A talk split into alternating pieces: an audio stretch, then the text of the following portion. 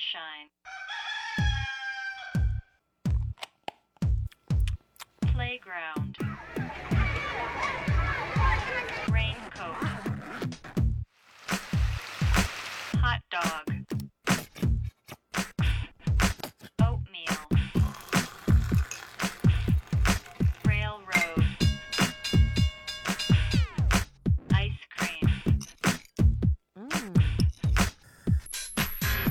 ABC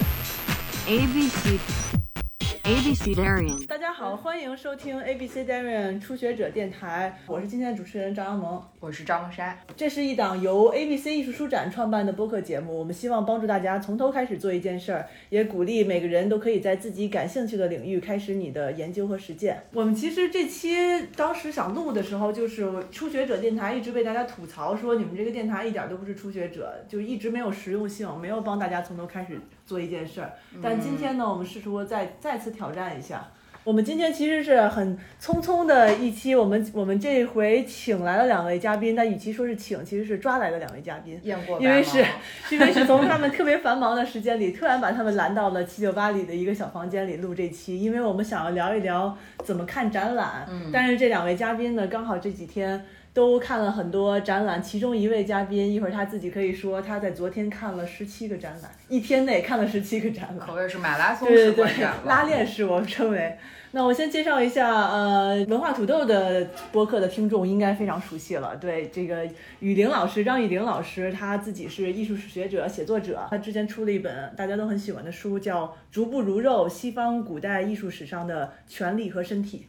然后，其实他和另外一位嘉宾也都同时是写作者和译者。另一位嘉宾就是翻译了我很喜欢的保罗·奥斯特的书的 BTR 老师，但他其实也有很多奇怪的身份，比如说他之前自己做了一本很有意思的艺术书，叫《意思意思》，然后也写过短篇小说集，然后包括现在其实也在做很多的艺术评论，然后他的很有意思的冷笑话公众号也叫意叫意思意意思思。两位先跟大家打个招呼。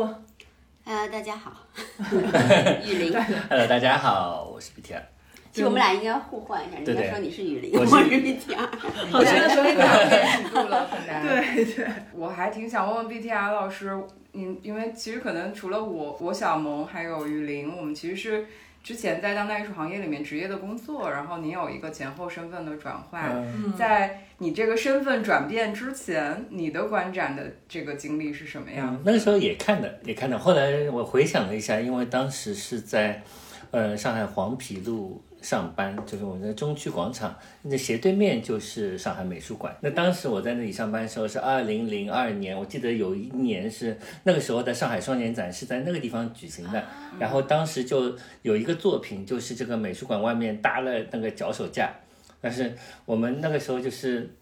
一开始以为要整修，后来发现才是双年展，然后那个脚手架一周一直在那里。然后那个时候就断断续续，因为中午没事，有的时候就晃过去看一眼啊啥的。然后来印象中还有一些大的展览，也是在一些这个人民广场附近，比如说有当时有个达利的展览，我记得就在现在的上海城市规划馆那块地方，就是人民广场附近。所以当时因为是上班。在那个附近看到有什么展览就去看一看，有一次跟公去逛一个公园差不多，那只是就下雨天也可以逛的公园。对，他这么一说，我突然想起来，如果因为他的回忆勾起了我在使劲想我小时候，就如果我们把视觉经验的范围稍微扩展一点儿，就是因为其实当代艺术展已经跟以前那种挂画展很不一样了嘛。其实我最早的感觉，印象中有的进入一个展厅式的空间，然后开始看到一些展陈，可能我们还是最早去的是自然博物馆，我是还有军事博物馆。哦，啊，对对对对对，对真的而且很在正博物馆。而且还很震撼，那个那个视觉经验，对吧？我记得我爷爷奶奶，因为他们在那边航空航天部穿过玉渊潭，就是军事博物馆，哦，然后哇，有那么大大炮什么 枪，然后一整架飞机，哇，然后那时候你就觉得那个印象，那个视觉印象特别深刻。但是然后它就照应回来，比如说现在也有艺术家一整架飞机，对吧？然后就是对。达明赫斯特也把一条鲨鱼放在对 对对，我看达他明赫斯特第一感觉就是说，那么和自然博物馆有何区分？我们也是忽然把雷炮这样是吧？对对对，是啊、对，所以这个这些当代艺术经验就瞬间连接上小时候那种了，所以我就开始理解为什么我儿子到当代艺术空间他更兴奋，比那个比去那个，嗯呃，可能视觉刺激不太一样啊，这就是一个插曲，我突然想起来。但是后来呢，因为怎么说呢，以前看展览其实就真嗯。的是因为兴趣啊，或者是有时间。但是后来如果变成工作了以后，可能有时候就必须要我我也不算在当代艺术行业工作，我至今都都没有把它当成一个工作，因为，呃，比如说我去看一个展览之前就已经预设好我要写这个展览的这种情形非常非常少，哦。也就是说是大部分情况我都是看了一堆，然后有什么想写的，然后再跟编辑讲，哦，我有什么爱写的，这个比较多。被 commission 写一个展览的情况应该是非常非常少，但如果真的被 commission 写一个专栏，那就可能有所不同嘛，可能你会做一点预习的工作，看一看他那个艺术家的呃前身后事啊，不是他的他的履历，反正这些 周边信息。对对对，这些前男友啊、前女友这些都要了解一下，那可能对看展有什么帮助，对吧？然后就是来，然后看的时候可能会多做一些呃笔记，或者多拍几张照片，然后就。因为记性也不好，年纪大，那个记性不好，那就多拍拍，可能就多一点点。那平常的话，没有把它当成一个工作，哪怕我像昨天看了十七个展览，我也没有把它当成一个工作的，还是一个叫什么密集的呃 overdose。当代艺术的吸食过量，这样一种，这样一种，对对对，还但还不算工作，对，吸食过量永远不算工作，对吧？嗯只是偶尔暴饮暴食了一对对对，就暴饮暴食一下，这个状态还是挺羡慕的，因为刚才您说，如果是一个 commission 去写一个展览的时候，会做一些功课嘛，特别像小时候，你知道你今天跟大家家长去玩，对对对你要写一篇 周记，周记，对突然间就不能完全放松的享受那个。个愉快的五一，对对对，连那个门票都不是没法扔掉，因为上面有一些信息，你这个哇，小小萌小萌作文太认真了，我一开般始会举。我们都是假的吧？对雨玲呢？会不会还是？其实你也是会做功课的，是不是？就是呃现在看展览。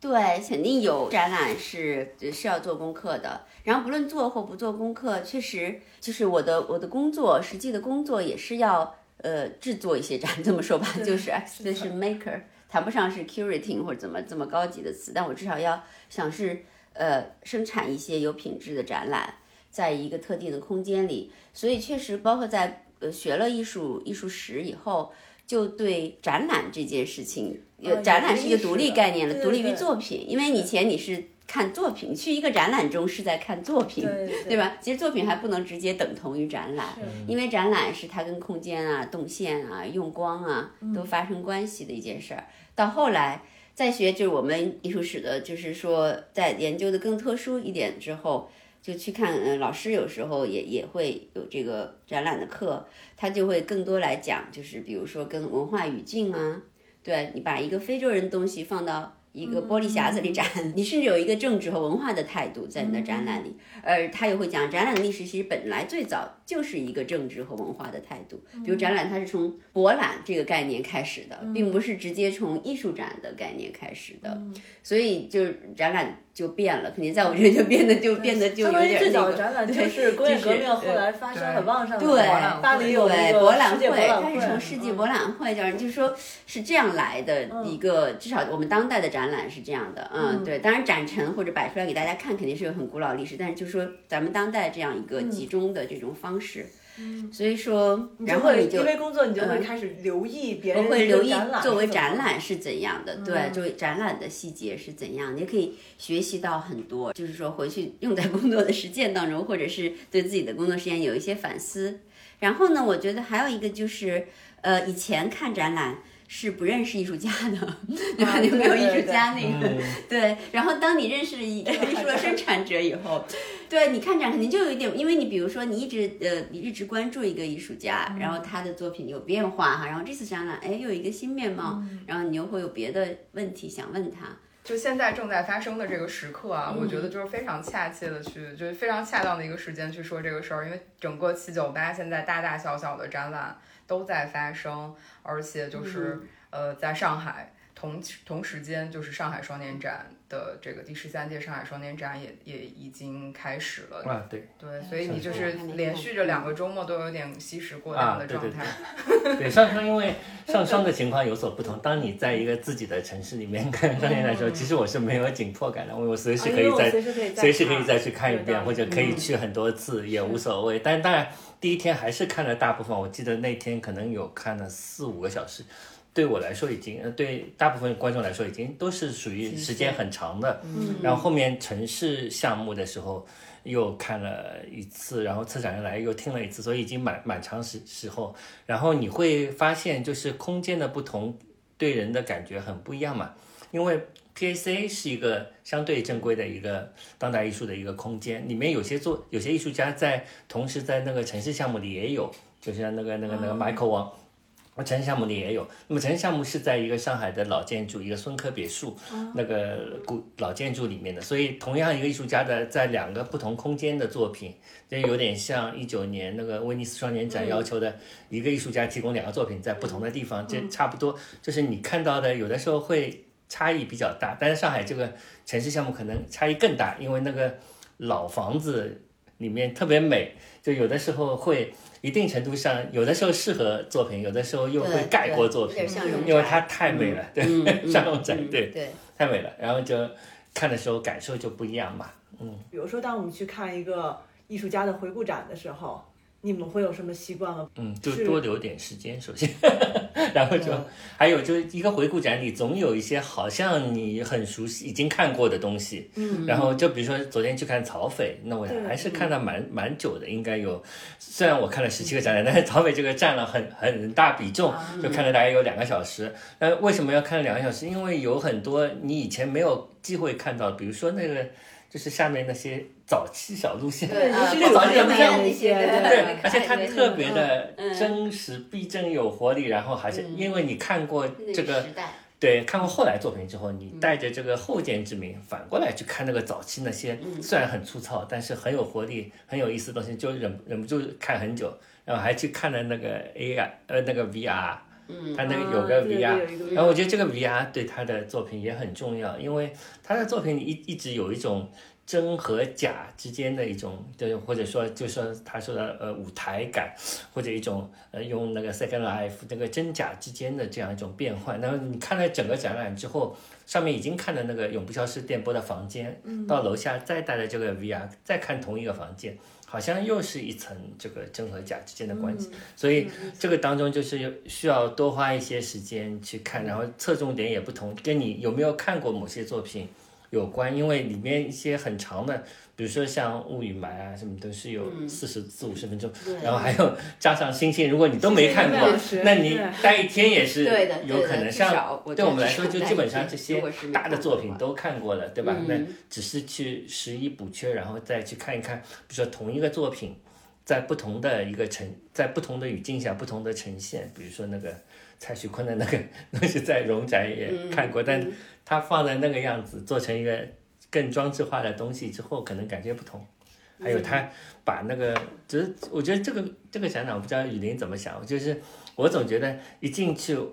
我因为是先看了照片，嗯就是大部分这感觉是不一样，因为在上海，大部分的展览我都是最先去看的，对吧？嗯然后我最先发的照片，大家看了我的照片再去看。那在北京是不一样，我没有看开幕啊，然后就已经我脑子里已经形成了这个展览是怎么样，因为我看了太多朋友圈，在我脑子里我已经把它想象成了另一个展览，然后你进到那个空间里面还是很不一样。嗯，对我来说，我好像同时进了一个什么。广式的早茶摊啊，又进了京东的仓库啊，然后又又又又又又好像去了一个什么舞台卡拉 OK 电影院，同时进了很多地方，这种感觉，就我一次进了很多地方的这样一个感觉，又一次进入了很多时代的感觉，所以还是蛮复杂的，而且勾起了很多这个什么，就是透透露暴露年龄的这种同时代人的一种怀旧的情绪，但其实也不是怀旧，就是又很新鲜，嗯，它的那个陈列的那个磁带啊。那个 DV 啊，是，对吧？就有点还蛮震撼的，就是就是还是要亲身对，在那个展览里面去看展览，不是看那个朋友圈，好像还不太一样。不一样，不一样，对。不过我觉得曹斐这个展览其实也挺典型的，因为有有推荐一些朋友去看，然后他们可能如果他们时间不紧，不就时间不够充裕的话，我就在想说，可能更适合的方式真的是借助文字，因为他们在展览门口会放一张像一张老报纸一样的，但实际上报纸写的是每一个作品的地图及介绍。对对，其实如果先从文字入手，先看每个作品的介绍，其中哪个，因为曹斐的作品很多都是跟现实题材有关系的嘛，那你可以看到他这个作品是关于什么题材的。如果我对这个题材有我的关心，然后或者是有我的兴趣在，那我再直接去找到这个作品，也许更容易进入。但是我不知道这样会不会就把这个展览的它整个的这个氛围反而给拆拆，散了，先看太实用性了，人好像好少啊。你会不会？我好像很少会到门口拿看一堆字啊，因为因为如果看的话，我就比如说在微信上，他如果先发了，我就先看一看。如果嗯到展厅门口，一般因为这个东西都在了，我干嘛要先去看一堆字？哦，我就所以你是展厅门口的那个前沿墙，你并不会停留，视而不见走过去的那种。对我可能会拍张照片，如果事后要看就看一看，就啊一般我就不太想在看东西之前先有先入为主的一堆呃东西。一个具体的介绍。对，当然也有好处，比如说你不会漏掉什么东西。像昨天，昨天我看了，我因为是碰到了曹斐，曹斐说那边有个 VR 你要去看，我根本没有想到要去看 VR，因为我不太相信 VR 这种东西。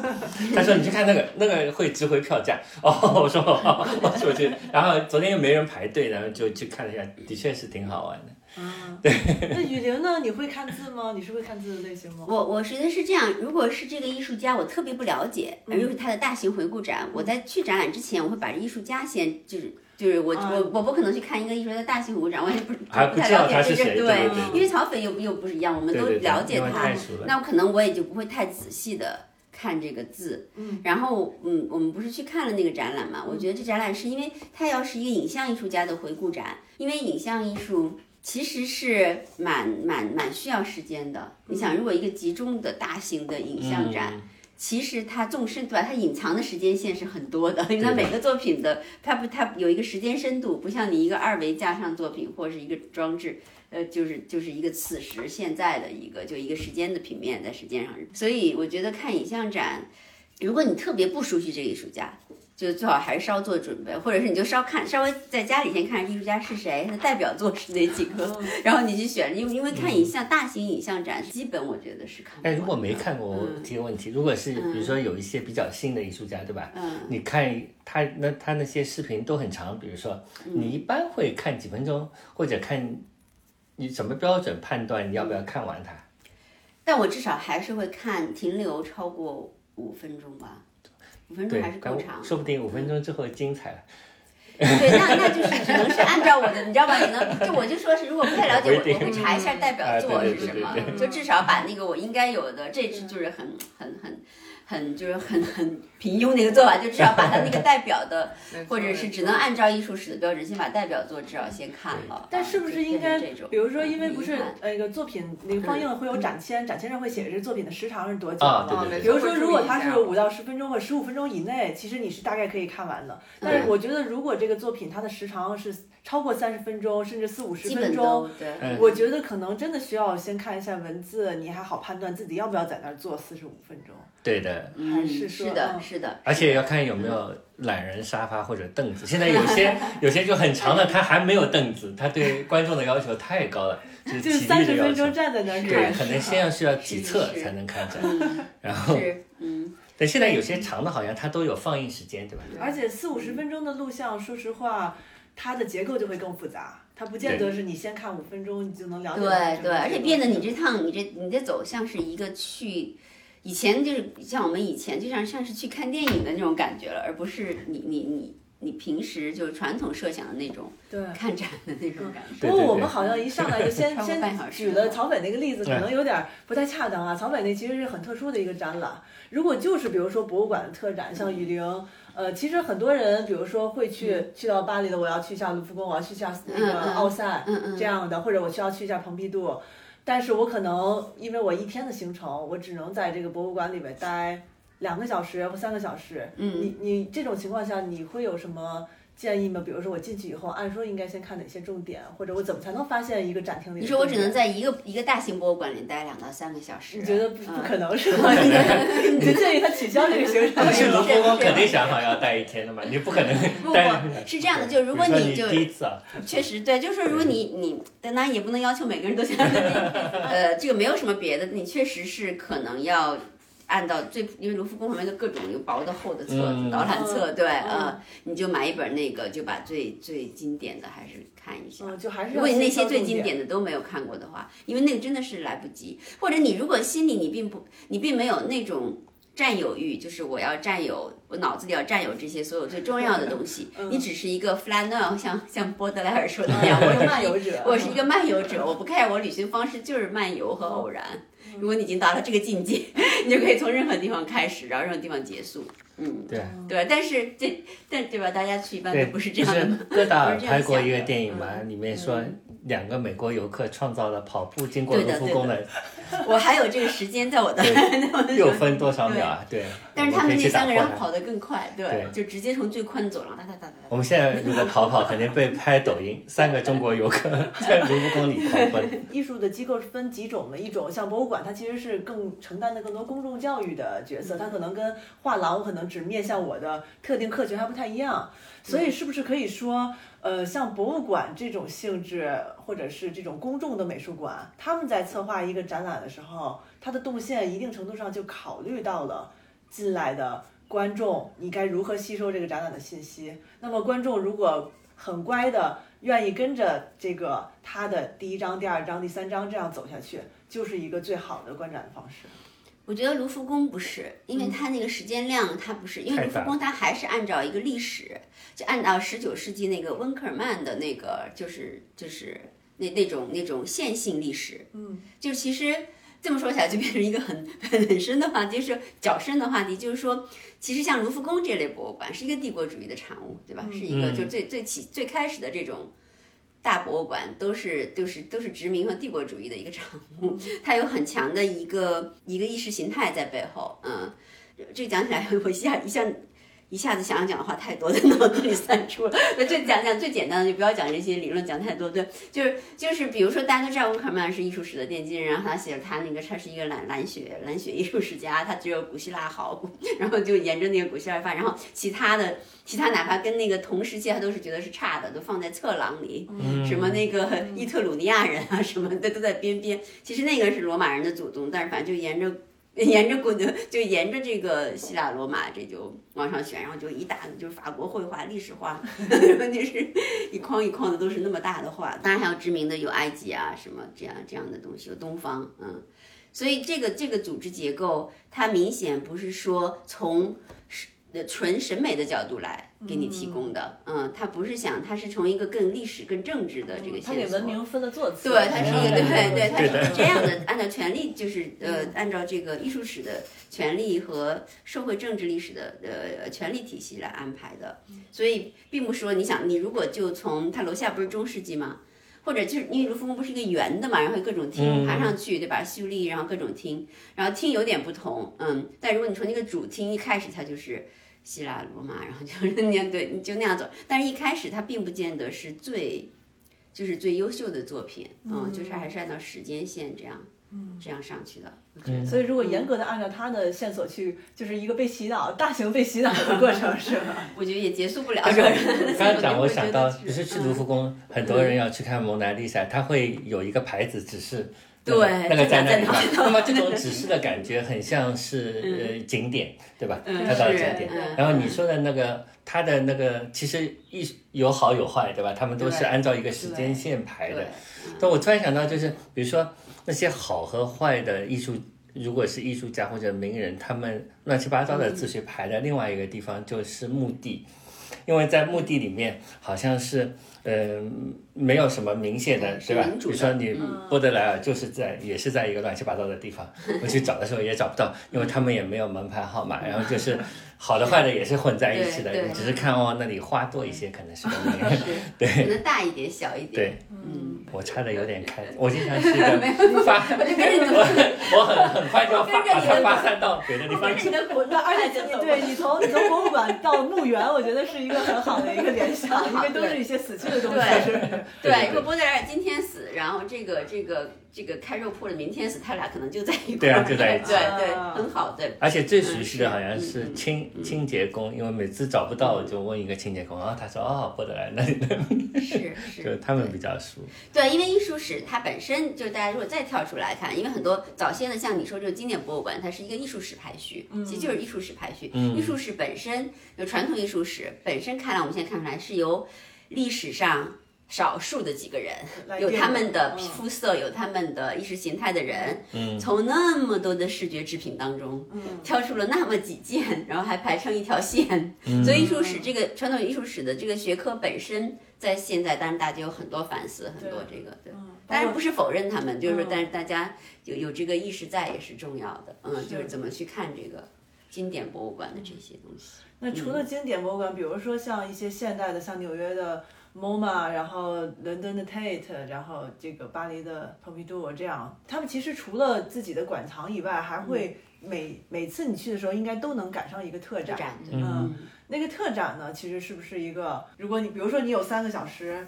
在 MoMA 的话，是不是花一个半小时给那个特展，可能要比看你什么时候去都能看到那些馆藏要更。比如说我去蓬皮杜啊，就是经常经常是因为这个特展特别吸引人，对对吧？然后一般来说去蓬皮杜也不会去一整天，对吧？一般是这样，然后我迅速的把下面那个已经看过很多遍的那个那个再再走一遍，因为它有些展品会换嘛，对吧？是是，然后就有的时候你还会会印证一下以前的记忆，然后看看那个一罐子大便还在吗？还在，那就放心了，没有被偷掉。然后 那个 那个克莱因蓝还是那么蓝啊，说明我的 呃颜色的感觉还是好的。那就是或者看看有些东西它就改掉了，对，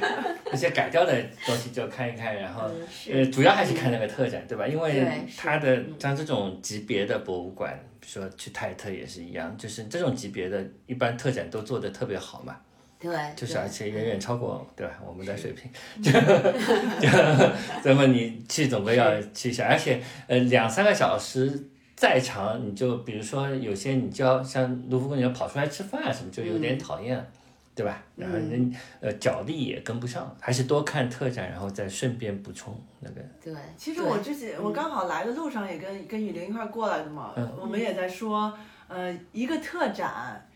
怎么区分一个特展是一个好的特展和一个不好的特展？我不知道，很可能不是所有人都真的有这个经验，因为有时候艺术圈里确实是有那种看起来很厉害，看起来很大型，然后他的嗯名字也叫的很大，但是它实际上可能是一个拼凑的，或者它是为了给某一个私人的收藏来做一套嫁衣而组织的一个展览，或者它有各种各样目的，而总之不是学术的目的组织的展览。但是可能很多人并不一定知道这个分辨的方式。就是我觉得，如果你说这类型就，就其实就是首先这个呃环境这个处所就保证了，对吧？如果我们去 Tate 看个 看个特展，去大都会看个特展，基本就没有要没有太多要要分辨的，要去分辨或者什么样的，或者去什么卢浮宫看个特展，嗯，对，大部分情况下是机构不想砸自己的招牌。嗯如果是一个已经悠久历史的很有名的机构，是吧？嗯这个是一个保证了。嗯，可能是看看来源还是更重要。比如说，你确实是有我们以前聊，就是你是是看展品来源很重要嘛，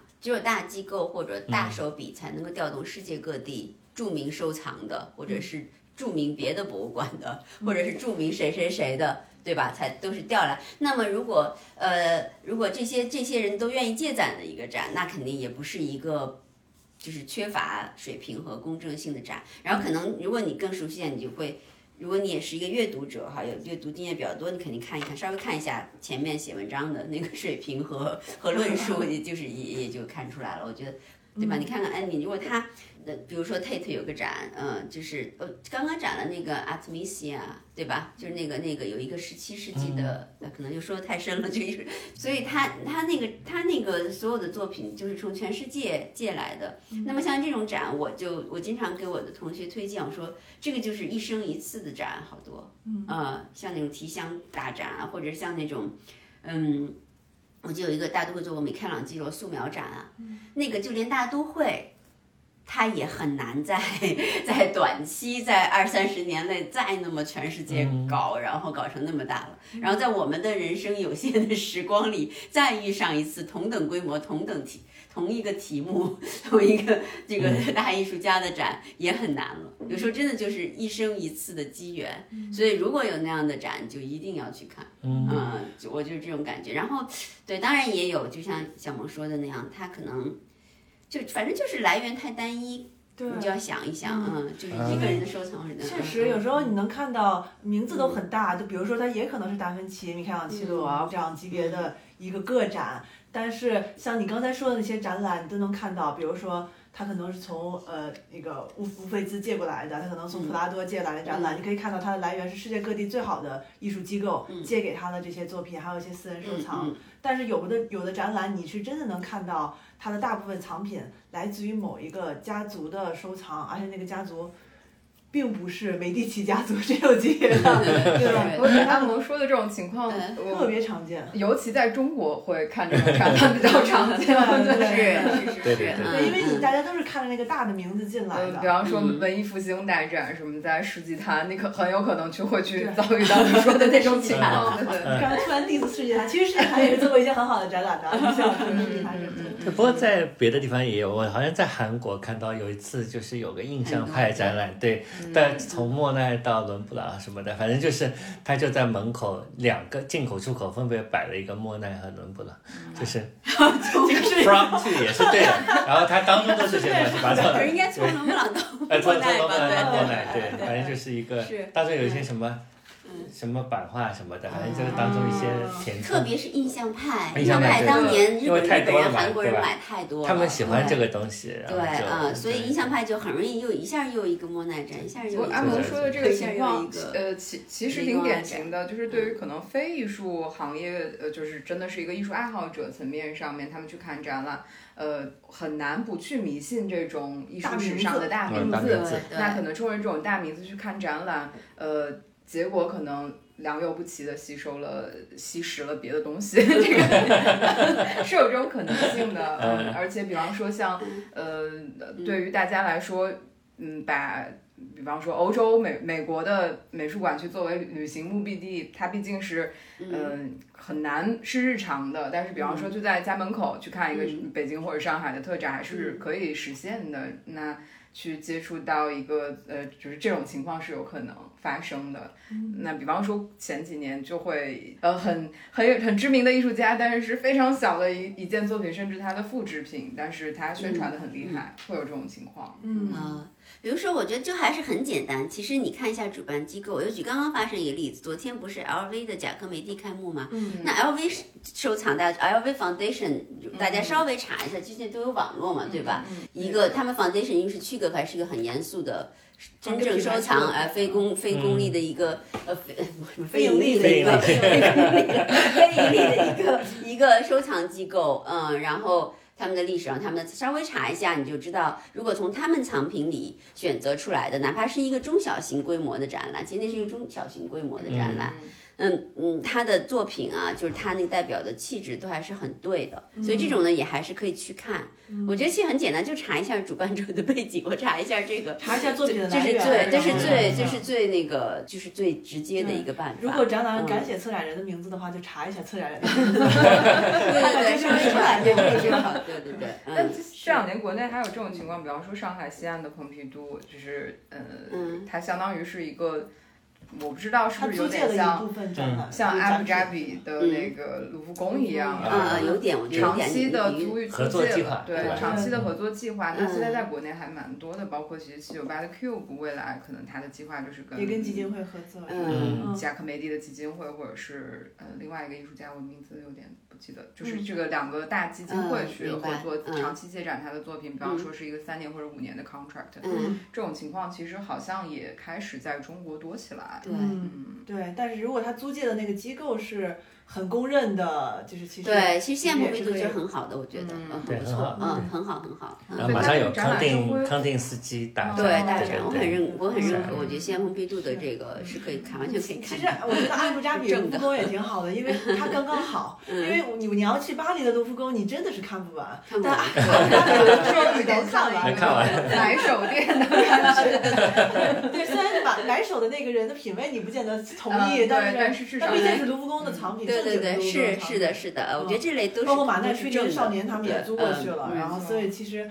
你可以短期的看着一个小卢浮宫一样，所以我一直很推荐，因为有一段时间大家挺流行去阿联酋玩的。哎但是之前不是也除了就是你看到一个展览，你如何去分辨的话，其实也有一个就是比如说你要去一个城市看展览，这个城市里同时。在展的可能有五十个展览，那如何从里面挑出几个你值得去看的展览？比比方说昨天毕加老师看了十七个，其实很罕见啊。你是怎么决定这十七个你去看不？都在这里吗？这是这是一个 media tour，根本就他没得选。没有没有开玩笑吧开玩笑。但是我脑子里有一些想好，先要去看看，比如说要去看看曹斐那个，对吧？然后我在弯到了。就弯弯弯过来，就看了那个汪建伟老师的那个那个展览，啊然后我刚出汪建伟老师那出来，我就碰到了袁家伟，他以前也在长征空空间工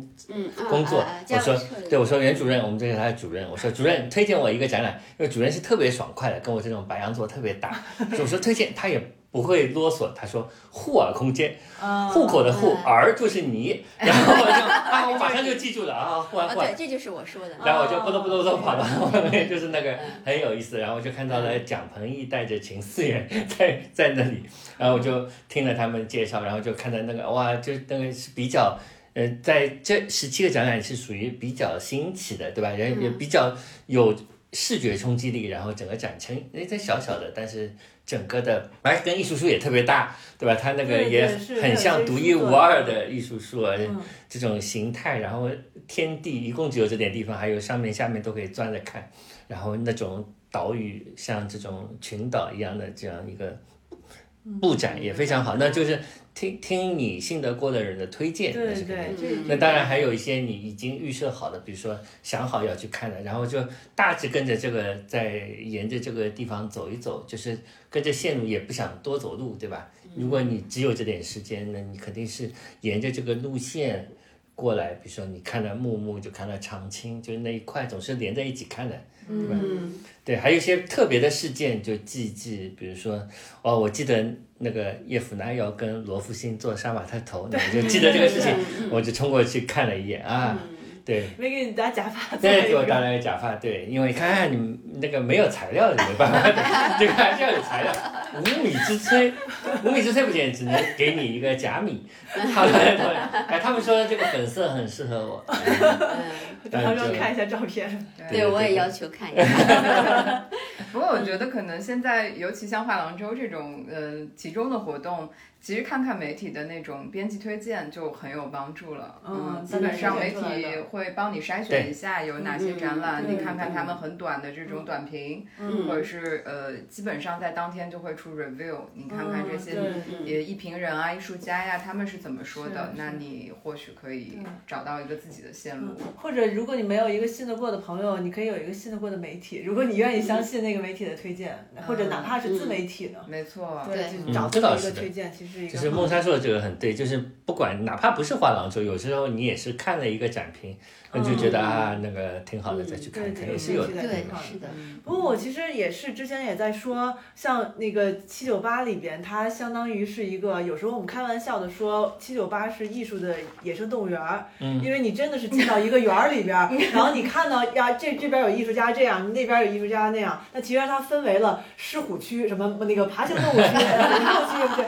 它都被圈在这儿了。但是我觉得上海有一点很好，就是上海其实还是能分散在各处的，比如说、啊呃，半个它在什么地方，然后那个外滩那边有几个，然后西岸那边有几个。对，但是呢，它的缺点就是它就不能像七九八这样，我从一个画廊出来，我这个上海很近啊，上海很小啊。上海很小。哎，对比如说你从西岸到市中心的那那些小画廊，就差不多从七九八的一边，嗯，到到什么江我有边，哎呦，太 夸张了！大家不要想，唐从上海大家完全不能相信毕老师的那个。因为毕老师可能是土著，所以他觉得他不会在那个目 A 点和 B 点之那不是间浪费太多时行距离，间。好吧，对毕老对，师。那那甚至不是骑行距离，哦就是这样。我是说，比如说你搭乘公共交通，比如说那里过来，就只只有几站路，现在没有那么远，就是对我们上海人就其实五六想一想，就嗯过来几站。嗯比如说你去 Bank 或者 Capsule，在安福路那里，你就几站路就过来了呀，没有没有多少路，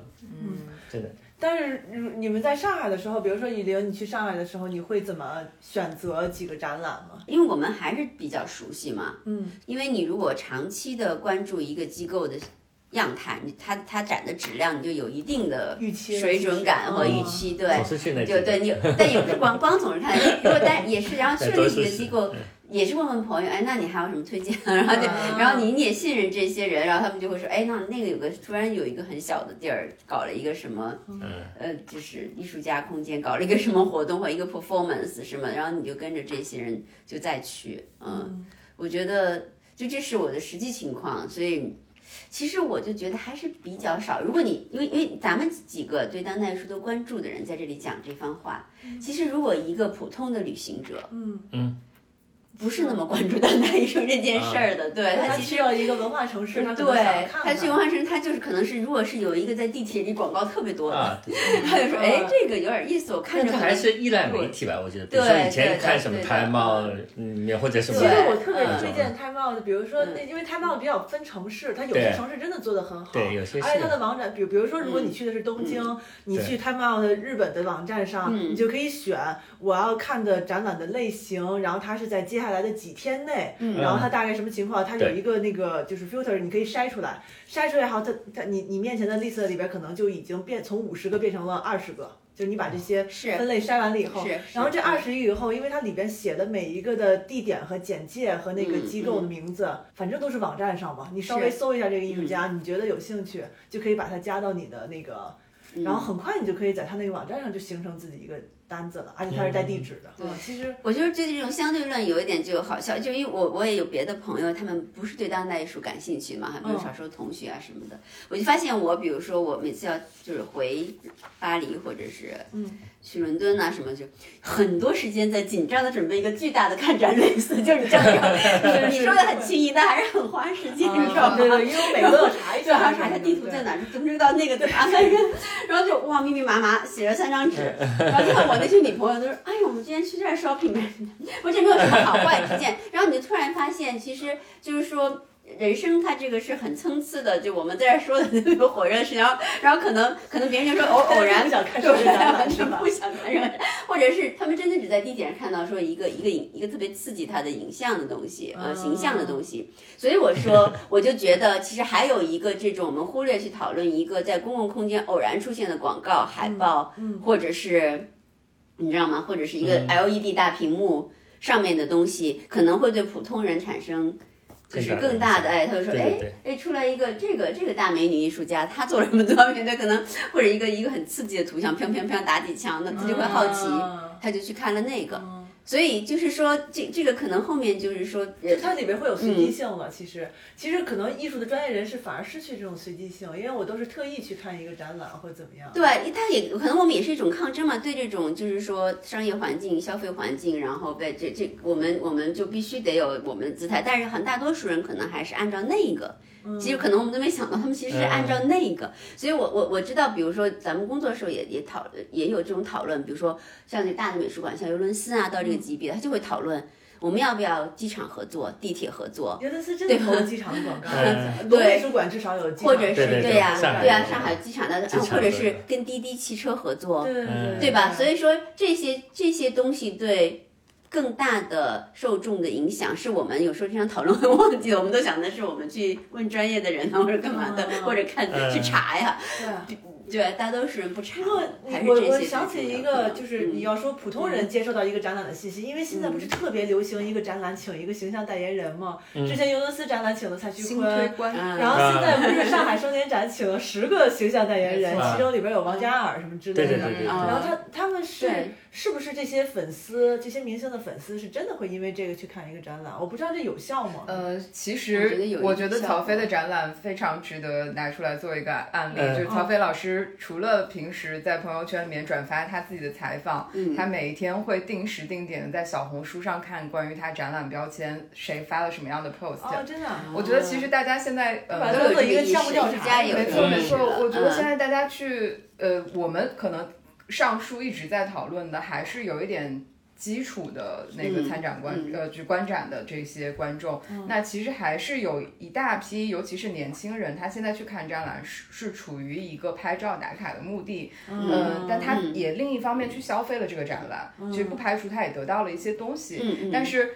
他们去推荐或者是跟别人分享这个展览的方式，就是完全 out of our mind，就是他可能就是说这个地方很好拍，然后是嗯就是会 highlight 说或者是拍对这个装嗯。置，你以什么样的角度去拍，你可以看到怎么样，我觉得也是一个很好的去观看作品我跟你说或者观看，展览真的办法，。因为我们之前不是做过一次网红展 Team Lab 那个展览吗？嗯。当时最最就是传播量最广的攻略是你要穿白色的衣服去，对，因为要不然就那个花儿在你身上，对对对然后就真的有大量的人穿着各种各样的白色的，就是如果那是一场 fashion show 的话，你会看到以白色为主题，可以有什么样的款式在那个场景出现。对，然后真的是很依赖网红在小红书上分享他们在现场拍的照片，对，但是他拍出的嗯那个照片如果好看的话，就很很多人去复刻。对，就是这个，嗯，反说到这个话题，我也可以就是这个方向再聊聊。嗯，以往可能我们再去说一个展览，你去想要找到你的观众的时候，呃。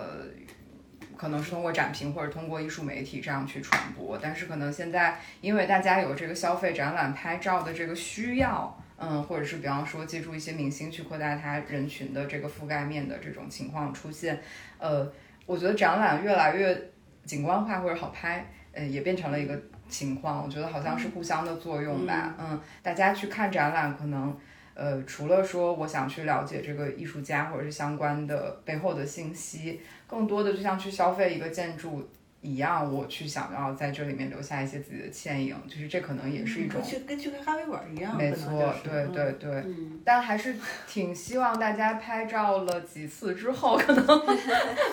也记住这件呃作品，记住这件作品，记住这个艺术家，或者至少 把这个这个美术馆当 做一个下一次周末的目的地，嗯或许可能也是蛮好的。我我就不排除。嗯，有很多人先是去拍照，但是后面再去重新看这个展览，是有这种可能性的。而且我觉得就是一种展览提供一个场所，各取所需。对，我就记得那个呃，就是梅鼎画廊，他们现在不在一个楼里嘛，嗯然后呢，那个商场里就是他们是也是相对呃当代很有趣年轻艺术家的这作品展示。他们那个呃，其中一个总监吧，艾薇，他跟我说，就说他的一个很重大的任务，就是经常要说，哎，这个不能做，这个不能靠啊，这个 因为有很多拍拍照会摸一下鼻，说这个就是经常要提醒他。然后他就说很害怕那些人在小红书上会骂他，说这个这个画廊总监好凶。啊，你说到这个，我想起来了，上海很多画廊是有大众点评的，你去看啊那个大众点评下面的留言和吵架是非常有意思的，嗯就是有些人就是要，就是说。我只是碰一碰，他说连碰都不让我碰，然后下面就有有些比较厉害的就就说啊，这个小姐姐好凶啊，我在你家多少，反正真的很乐趣无穷。你去看那些，其实我们之前有讨论过，为什么总是有人想要碰一下展品？嗯。是不是说那个展品真的激起了大家想要跟他发生 physical 的互动？是的，是的是的的是的，是是的，因为当代艺术它跟不不是平面油油画就不一样，它有肌理感或者闪耀，或者是移动，对，嗯，特别它那种有有肌理，就是有有一些。比如徐振，我们就徐振老师那小朋友就会想哪一个想一下那个哪个小朋友就想要抓一下、闻一下，或者但是想碰又不让碰，也是当代艺术的体验之一。对对，谁说的爱是想触碰但收回手啊？对对对，这是刻板，对。对，还有我我那个我放在微信上那句话也是，就耶稣基督复活之后，他说的第一句话就是 “No more t a n g i r 啊就是不要摸我。所以这个应该我们应该做一个展，叫这个名对字，对对，叫做不要摸我。对，那是《逐步如如若》里面特别爱的一张，就特别爱的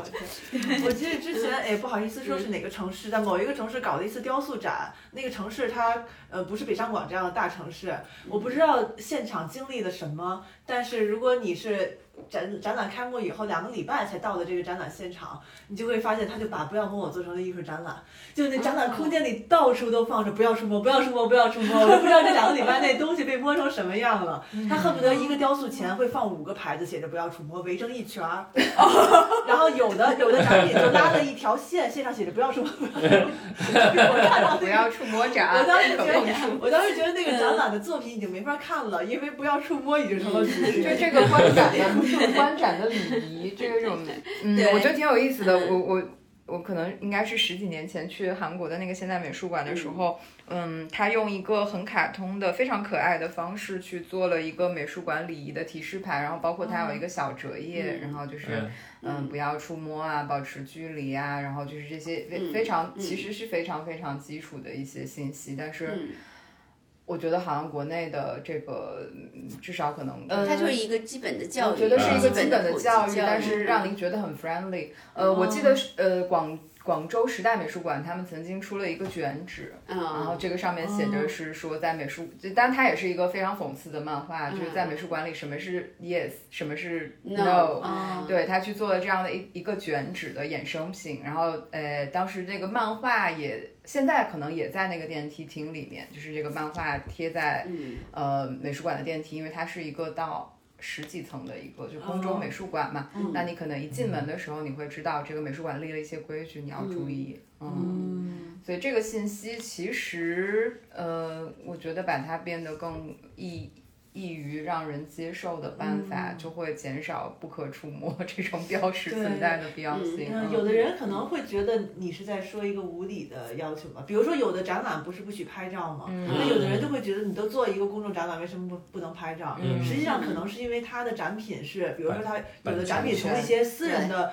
手里借过来，或者是从一个反正很要求很严格的一个机构借过来，那你你你你要是拍照放到网上，就是侵犯了他的那个图片的。对，还有就是拍照这件事情，就是一方面可能机构现在非常欢迎大家拍照，因为也是一种二次传播嘛，就是也是一个 UGC。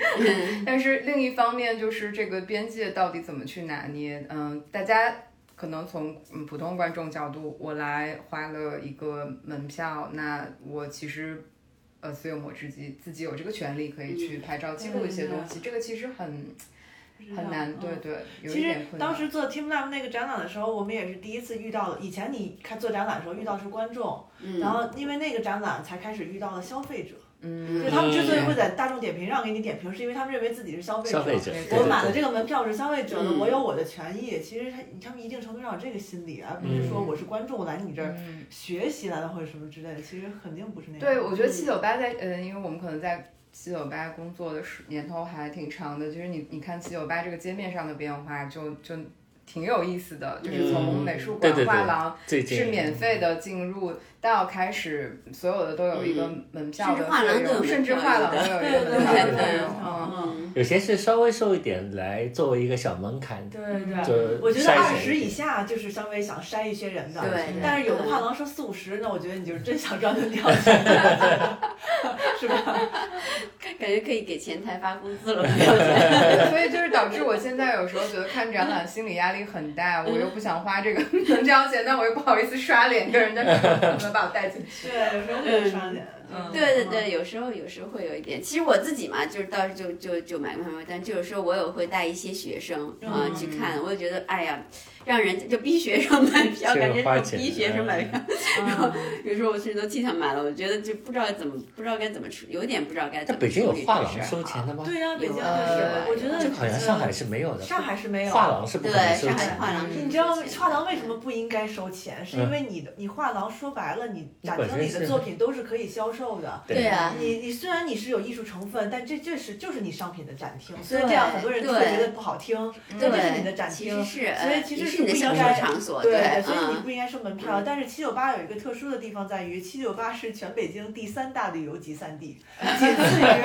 仅次于紫禁城和长城，你就知道它的周末的游客量有多大。其实画廊是门票，就像百货商场收门票一样。对，它相当于百货商场收对门票，但是它就相当于说我那个百货商场不接待游客，它其实有点像这样了。呃这百货商场怎么能不见？对，所以七九八这店变得是有点大。我觉对那你看巴黎那工坊室展成很好啊，很漂亮，里头也有很那个的。对，也有艺术家做的对呀对呀好多艺术家所以现在就是可能对于普通的观众，画廊和美术馆的这个呃机构之间的区别也就有点模对对，糊大家会了。不清嗯，楚。但我觉得画廊一定程度收门票，让大家觉得变成消费者可以进入，也为我觉得某一方面积极的去去思考这个问题啊。比方说，我们之前去进进入画廊看展览，你是需要一个 VIP 邀请制，它可能是 RSVP 的，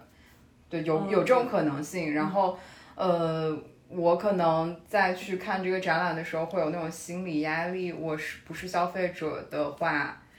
我可以去向画廊的工作人员询问这件作品相关的信息吗？我可能会有这种心理的类压力。似于我不是藏家，我好像不该来这儿似的。呃，但是这张门票就让我我我试我试图唤起我在进入行业之前的记忆啊，就是我可能会进入画廊这种白盒子的时候会有一点点紧迫感的，我会有点担心，说我问一我讲的可能是有道理啊，说不定收费能够刺激大家来消费。没错，对，嗯就是你就是我是一个临时性的权利，我是一个临时性的权利，我可以了是五块钱嘛，就我花了这五块钱，我就得到了比如半个小时的许可。会吗？有可能嗯，所以不会，不会不会吧？我觉得应该不会我，觉但是得个人偶尔对嗯某我觉得你可些人可能能是比较价差也对，也是比较理想主义者。我觉得，如果一个花了五块钱的人，就打算来个十五万块的，这个这个这然后个，我想到一个笑话，就是这个动力机制哎，其实也不是笑话，是真实发生的。就是某一个画廊，我呃，他他说你没有那个 invitation，你不可以进去。然后我的朋友就买了一件作品，哇，那你这个就是他非，我觉得他当然自尊心非常强。我觉得这件这个行为，他当哦，然。那是那可能是他在开幕的时候去的，嗯，对对，但是他就是觉得我想，我觉得我没有被。尊重，或者是我被拒绝了，然后他用一种非常财大气粗的方式化解了这个难题。当然，就后来发现这个画廊只需要花五块钱门 票就可以进去，他该怎么想？啊，若干年后，这个画廊五块钱门票就可以进去了。所以对，但是我觉得 就是对，就就是是说是有些人会感到紧张。以前艺术行业是用这种有点阶级的方式去建立这个边界感。VIP 它是它一定是有阶级感的，对吧？嗯啊，VIP 日啊，VIP 邀请啊，VVIP 啊，再往但是前。这样的话，大家就会想要进入这个圈子，他不会觉呃，得对，他是他是用这种来，其实这也不光是艺术圈的方式了，对嗯吧？但其实我觉就是得很多 vanity 的圈儿都是这个方式。人也不会看 VIP，这个 就在上海，比如说一个画廊开幕，虽然他会有这个邀请函，但你去也就去了。现在我觉得又又松一点了，以前可能会更那也没有个什么一点，嗯，就是其实这个根儿上的事儿，其实还是更上层建筑的一些事儿。如果没有这些政策都不清晰的话，美术美术馆就是永远是那个就一种诡异的存在，申请非盈利也很难申请，背后都是公司，对然后弄弄就私人力量又不够了，又要挣钱了，然后董事会也要撤了，然后就就是很，就然后然后美术馆可能哦又变成那个就是。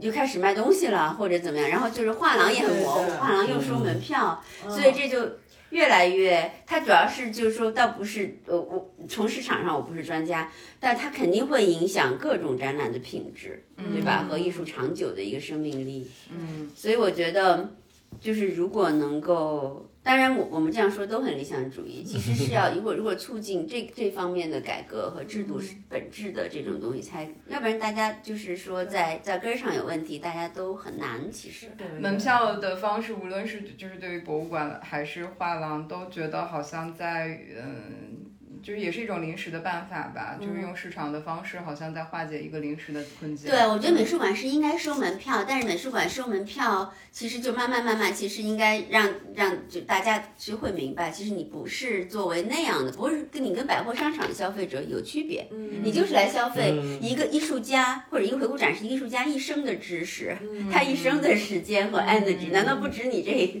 点点门票钱吗？然后还有策展人，还有空间，还有整个艺术嗯博物馆团队的人。来给你提供这这一点点东西，就像你买本书让你那几十块钱是这个作者多少的时间和和生命和就是就是真情实感在里头，嗯。所以一就这个也是消费，但他消费的不是说我可以随便把人家都拿来摸一摸、碰一碰这个权利，我觉得是不是不是这样消费的，嗯。文化消费永远要带着尊重。你看，如果你去那个美术馆买张门票，大家会给你一个导览册呀、或什么之类的。嗯哎，那这样的话，画廊是不是那个当人们买一张门票的时候，坐在前台的那位员工就应该主动的递上新闻稿，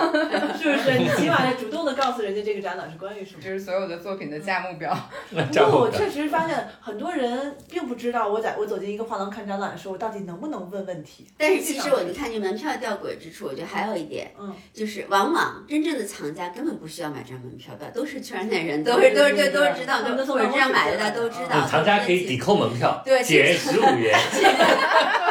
这个办法其实好藏。家藏家过去都都没有在买门票，买门票反而是那些普通观众。嗯，所以我觉得这个真是对，这真是没有太大的一个必要。也许你要是不收门票，或者一个年轻人哈，他有他有收藏潜质的，多逛下，他就变成你的藏家，有可能。是你要是收门票，他就他一一下蛮想去呢？嗯反正我觉得我不太同意画廊式门票。嗯，不过刚刚说到，嗯就是说在画廊里面，嗯，询问作品或者是讨论作品，嗯我在离开艺术媒体之后，我反倒会脸皮很厚，就是会在作品前面很很也不是很大声，就是但是很自然的在跟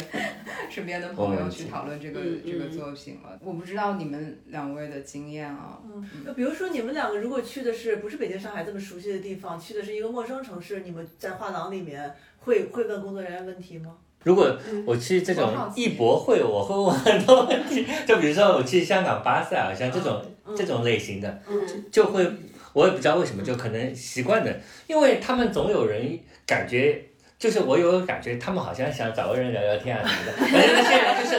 他有一种准备好聊天的气质，就就跑过去啊，那就随便聊几句啊，因为我也不太有一些不太熟悉的就问而且有些艺博会是不把那个展签贴在上面的，对吧？你就要跟他聊一聊啊，对对，就顺便聊几句啊，那就是作为一种社交或者怎么样。嗯但如果你去一个画廊看一个，比如说有些画廊是经过，就是像策了个小展览嗯。这样的一种画廊，嗯嗯。它通常没有，它不会在对在画廊里面走来走去，不会的呀。对对，他肯定是在他的一个高高的柜台下面对，在干嘛然后你就不愿意那去打扰。我就没有什么事情，我去打扰他，你 先跟我讲讲这个，你们自己哎，看不。过我发现那个好像就是 White Cube 吧，他我发现他的展厅里每一个展厅都会有一个保安，他的保安一定是一个艺术学生，而且手里必定捧一本书。然后我就说这是什么奇怪的 dress code 嘛？就你们俩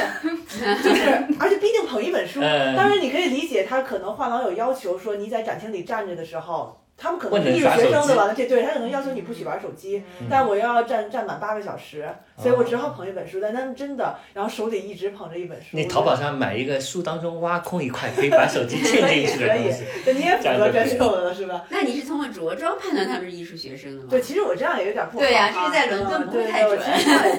因为因为对，不知道他们是什么，但反正他们角色是是展厅的保安，他可能会负责告诉你不许触摸，你也可以问他一些问题。嗯但我确实发现，因为他手里拿了一本书，你就觉得好像你可以问他一些关于这个展品的问题了。你是在一个某个特定时段发现这个现象的吗？我我为了确定是不是这个展览特殊的设计，我还刷了他的 Instagram，我就发现别人拍的照片里都有看书的人，就是 UGC 的照片里，然后发现他们真的一直有一个人，有的男有的女人。啊，很有可能。在哪里？但我觉得这个事还挺有意思的，因为我是发现有有是有人爱跟保安聊天的。我有一次从，因为以前之前佩斯是你你要从办公室去前台的话，你要穿过展厅的嘛，有时候你要来回穿，然后我就经常在穿过展厅的时候能能旁听到就是在看展览的人在说什么，其实是很有意思的。是有些保安他特别会聊，我在上海也有的，有些保安他还会给观众讲作品。对对对对对。我上次在在浩美术馆看到的啊，保安在在跟观众讲解这个作品博品。伊斯什么？因为他已经听了很多遍了，所以你有人不懂的，他就给你讲一讲，是是也很正常。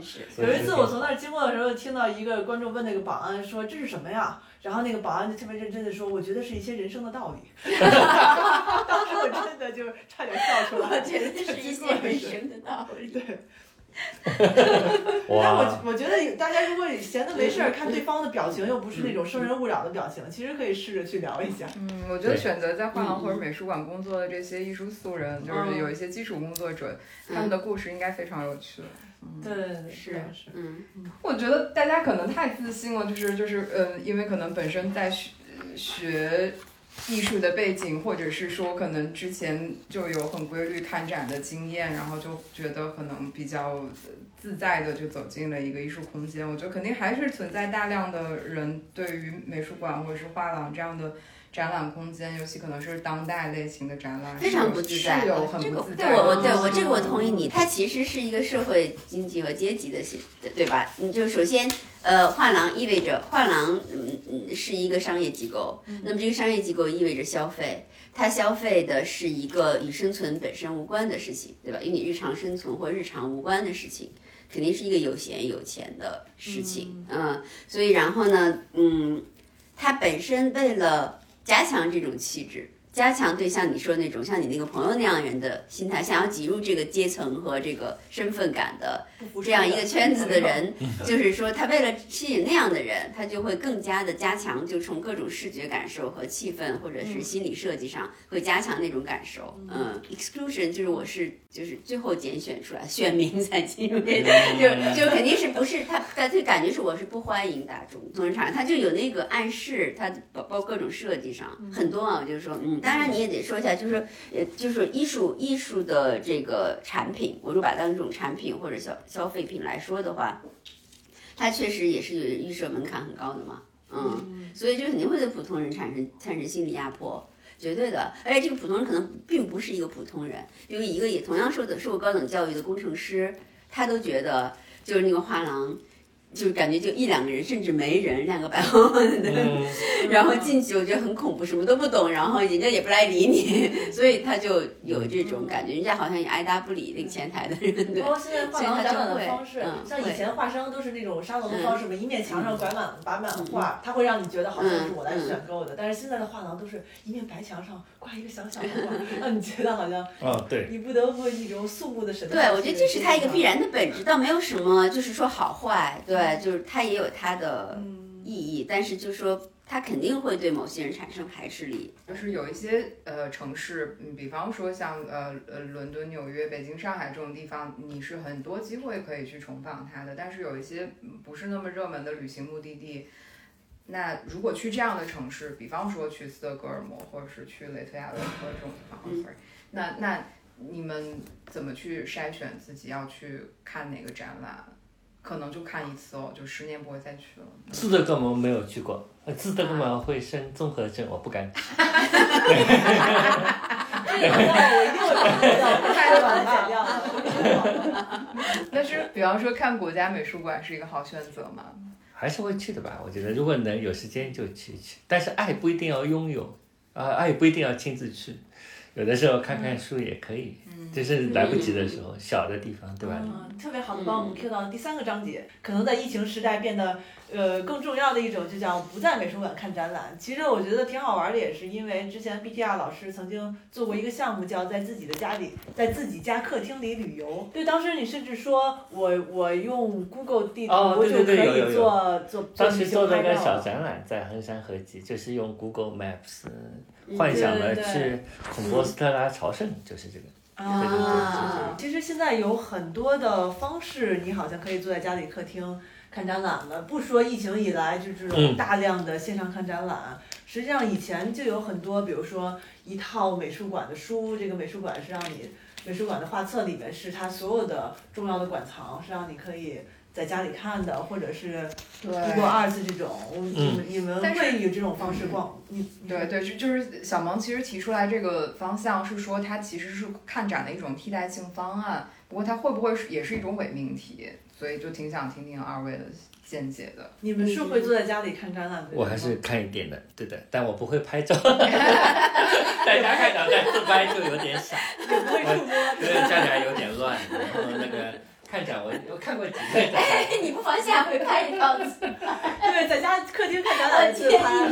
我找一个角度，把你喜欢的作品都拿出来，哎，拍一个，这是真的真的真的这是好。投呃，先用 Apple TV 投到大电视上，然后我在那前面哎，我。们先各自找一个喜欢男女明星做代言吧。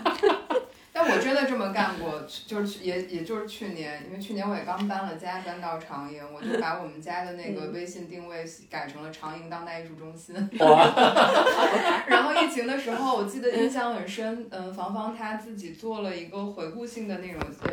其实就是一个短片，他把很多以前，嗯，从他从在那个美术星空到他最早做新空间的那些照片，加上他的一个口述，做成了一个短的，有点像 vlog 嗯，之类的东西吧。然后我们就把它手机投影在我们家客厅的大电视上，然后我就翻拍了那个 那个场景发在朋友圈，然后发发的时候我又觉得，哎，这个过程有点像是看展览，我就把我们家的那个定位改成长营当代艺术中心，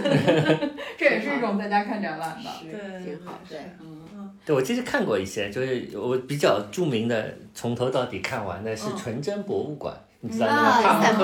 慕克的。哎的，，因为那个在 Google Art 上有一个非常好的 3D 的，然后它哦就每一个是 3D 的，你可以在现实空间中移动，然后哦。你点中每一个，它是一个柜子嘛，大概它每一个柜子的时候会有这个柜子的高清图片，还有帕慕克写的那个那本 category，它马上也要去中文版，就是这个上面都可以看，所以在那个上面看，我觉得就体验非常好。那个 Google Art 上看，那有一些就是也有一些是就是有这个。一般我看喜欢看的都是有一些空间感的，就三 D 进去。东宫我也这么看过，Google Art 上有好多这这个这种，这个我看的多一点。你说看画册的时候，这种逛展的感觉就稍差一点，就是，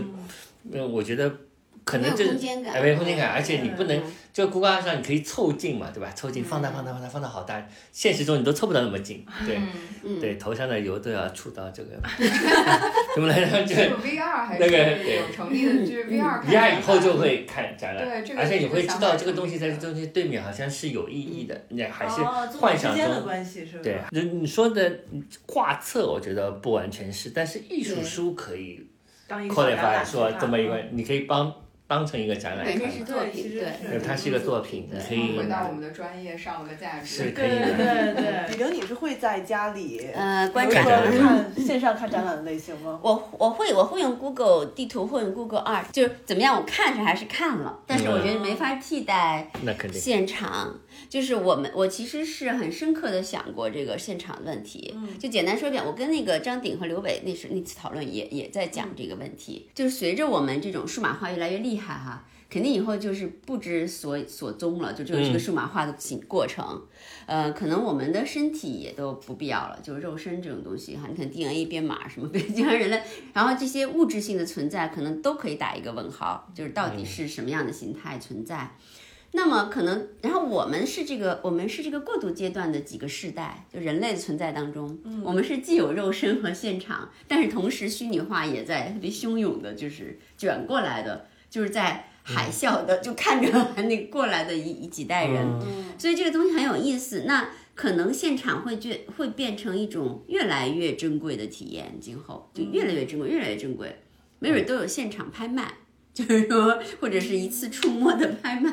然后就是它就是越来越，或者是一种物理性东西的一一个油画颗粒的，就是就是一个非常罕见的视觉经验。比如你说像张鼎这样做噪音和就是装置装大装置的东西，它那个现场就如何被替代，就还是挺挺难想的一个东西。然后当然我们比如说你看真正的画儿的那个现场，我不知道你在上面看的这个。你感觉是怎么样？因为我说一幅画加上绘画，那是不一样的，那完全是不一样的。对呀刚刚因为我举的例子是嗯非常狡猾的，所以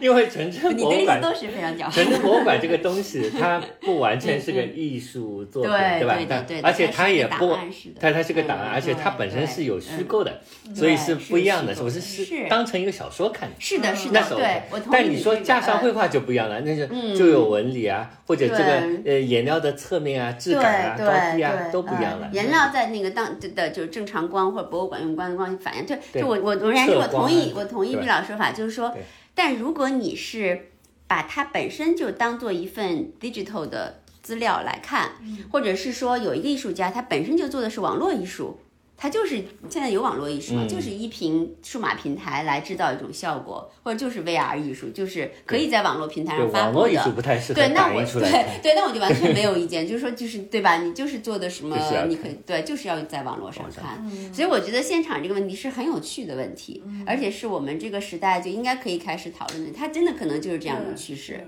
它就变成一种就越来越其实是少量。就像我儿子跳出来想一想，我儿子会觉得画布是个很稀罕的东西，他生下来就看着屏幕，嗯他觉得什么东西难道不应该在屏幕上展示吗？为什么你要拿张粗布还要绷上，还要框上，然后还费劲巴拉的？所以今后的人，没准他不会觉得，他会觉得更稀罕的是看到了一个真一坨真的肉，或者是不过确实，刚才我本来想的是，现在不是刚才我之所以会说看画册的方式，是因为现在书店很流行那样，呃，一本美术馆放在家里，你就拥有了这个美术馆。嗯，但确实就像雨玲说的，那就是看作品和看展览的区别了。如果我在画册里看那个，对对我就是看作品，我看单件作品，那是作嗯品的对一个目录不。是在看，对，展览还是它的结构其实是跟嗯空间有关的，是吧？这一点可能对的，是挺重要的一件事。而且作品在现场它呈现出来真的是很不一样，总是不一样，绝对跟你的就是至少跟现在的在线上和在画册里的完全不一样。也我觉得不一样，并不是说反对另外一不过个方式。以后可能嗯有些，比如说是影像越来越多了之后，对吧？对影像，我的那那些影像就是只是一个尺寸的问题，对吧？就比如说，呃，艺术家规定我的影像必须投影到一个怎样的屏幕，以怎样的像素播放的时候才是呃，作品。对对，我觉得影像 或者是只有就是数大小问题码都是数码作品的话，那是完全没问题的。嗯，对的，好啊。毕天老师明明是这个电影节爱好者，我以为你是看电影必须要在电影院里看的。对对，我是必须要在电影院啊，不是 不是说必须，现在不能这么讲，就是说我每年在电影院看的，在疫情之前，就每年在电影院看的，肯定超过我看的在家里看的资源。对对对，对因为我觉得这是一个纯粹的比例问题，有的时候就是你大的时候的这个感觉是不一样，这个东西的。艺术本身就是个比例问题，就是一个多对对。一个小东西，一个咖啡杯放的很大就很是震撼是。还有细节问题，就是你有的时候，比如说，呃，有些电影人做很多铺垫嘛，比如说前面一个东西，它后面有一排书架，上面有有一些比如后麦，它放了很多海的书，但是你不在大荧幕是看不见那个东西，你不知道挂的东西永远是有一都是有道理的这些东西，那么它这些有安排的时候，你就看不见那个细节了。是是是。的，是的，对。还有电影院也比较沉静，对吧？你就不会刷手机。呃，有一个我们算是固定的环节，嗯，冷笑话 环节，那那太好了。其实其实可以用冷笑话，因为我们可以用那是冷笑话。那是一句话环节，就是每个人最后留两句话，一个是你做这件事儿要干的事儿，一个是不要干的事儿。那这回就是你觉得看展览一定要做的事儿，和看展览绝对不要做的事儿。看展览就客观上我一定会做的事，一定要先去次洗手间。这是洗手间，看来说到没有洗手间求，我刚入这个行的时候，印这个呃当代艺术这个行业给我印象很深的就是画廊的洗手间一定都很 fancy，对甚至那个我呃也不能说是第一次体验，就是那种很好的马桶。的那种屁股的 massage，就是在当时的沪深画廊。然后我记得我采访马修，呃，当然已经十几年前了，就是我在在马马修还在的时候呢，时候，好早，很好早之前，然后我们的当时的对话就是从他们的厕所开始的，然后后面我我也很忠实的在那个采访里面用他厕所对对对对对用了一段厕所的侧写，我就是感觉可能在我的职业生涯里面那是唯一一次吧。一定要用用画廊的厕所，就这么说，因为你跟一个画廊很熟的标志是你知道他的厕所在哪里，他一般藏在一个很奥妙的地方。嗯，问谁要钥匙？还有有些话，有些厕所里有作品，啊，就像西岸嗯西岸的西岸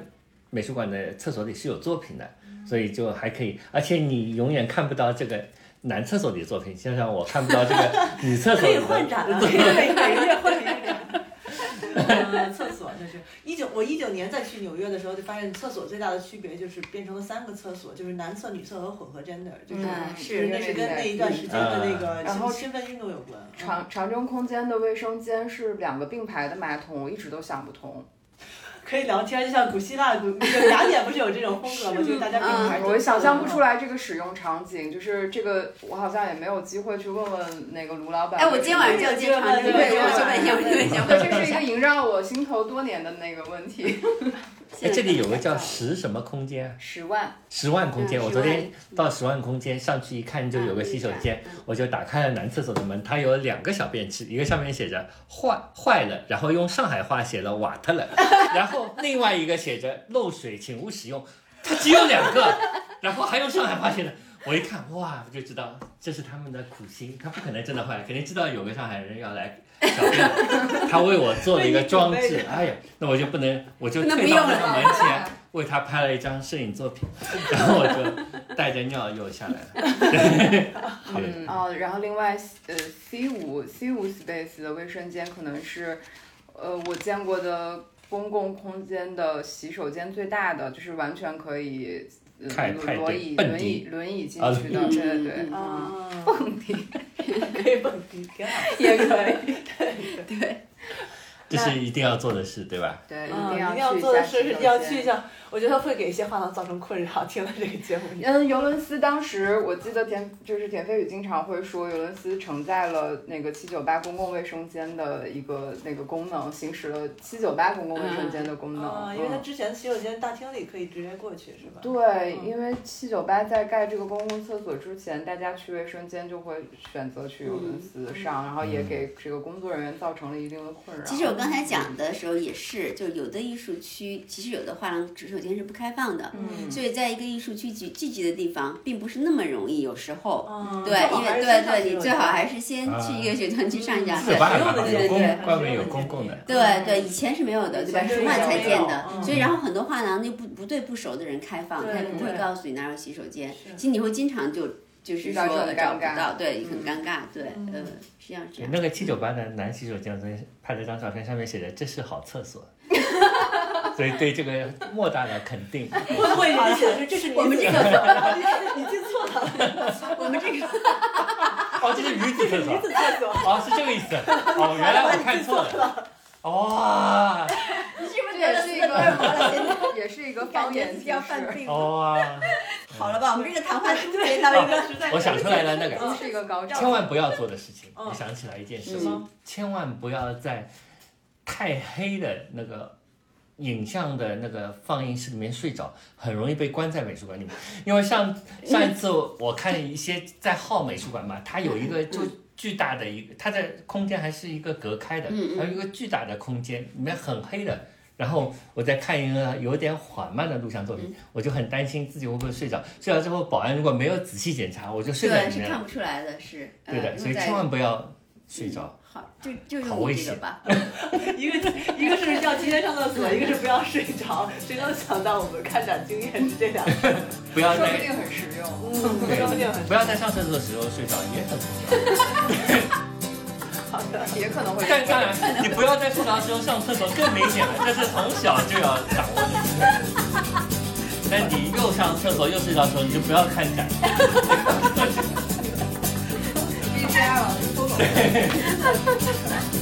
对对对，这个太有用了。好，那我们今天就这样，大家欢乐一下。对对对，我的晚饭就到好好好，说的太晚了。忙碌的工作。嗯，拜拜，拜拜。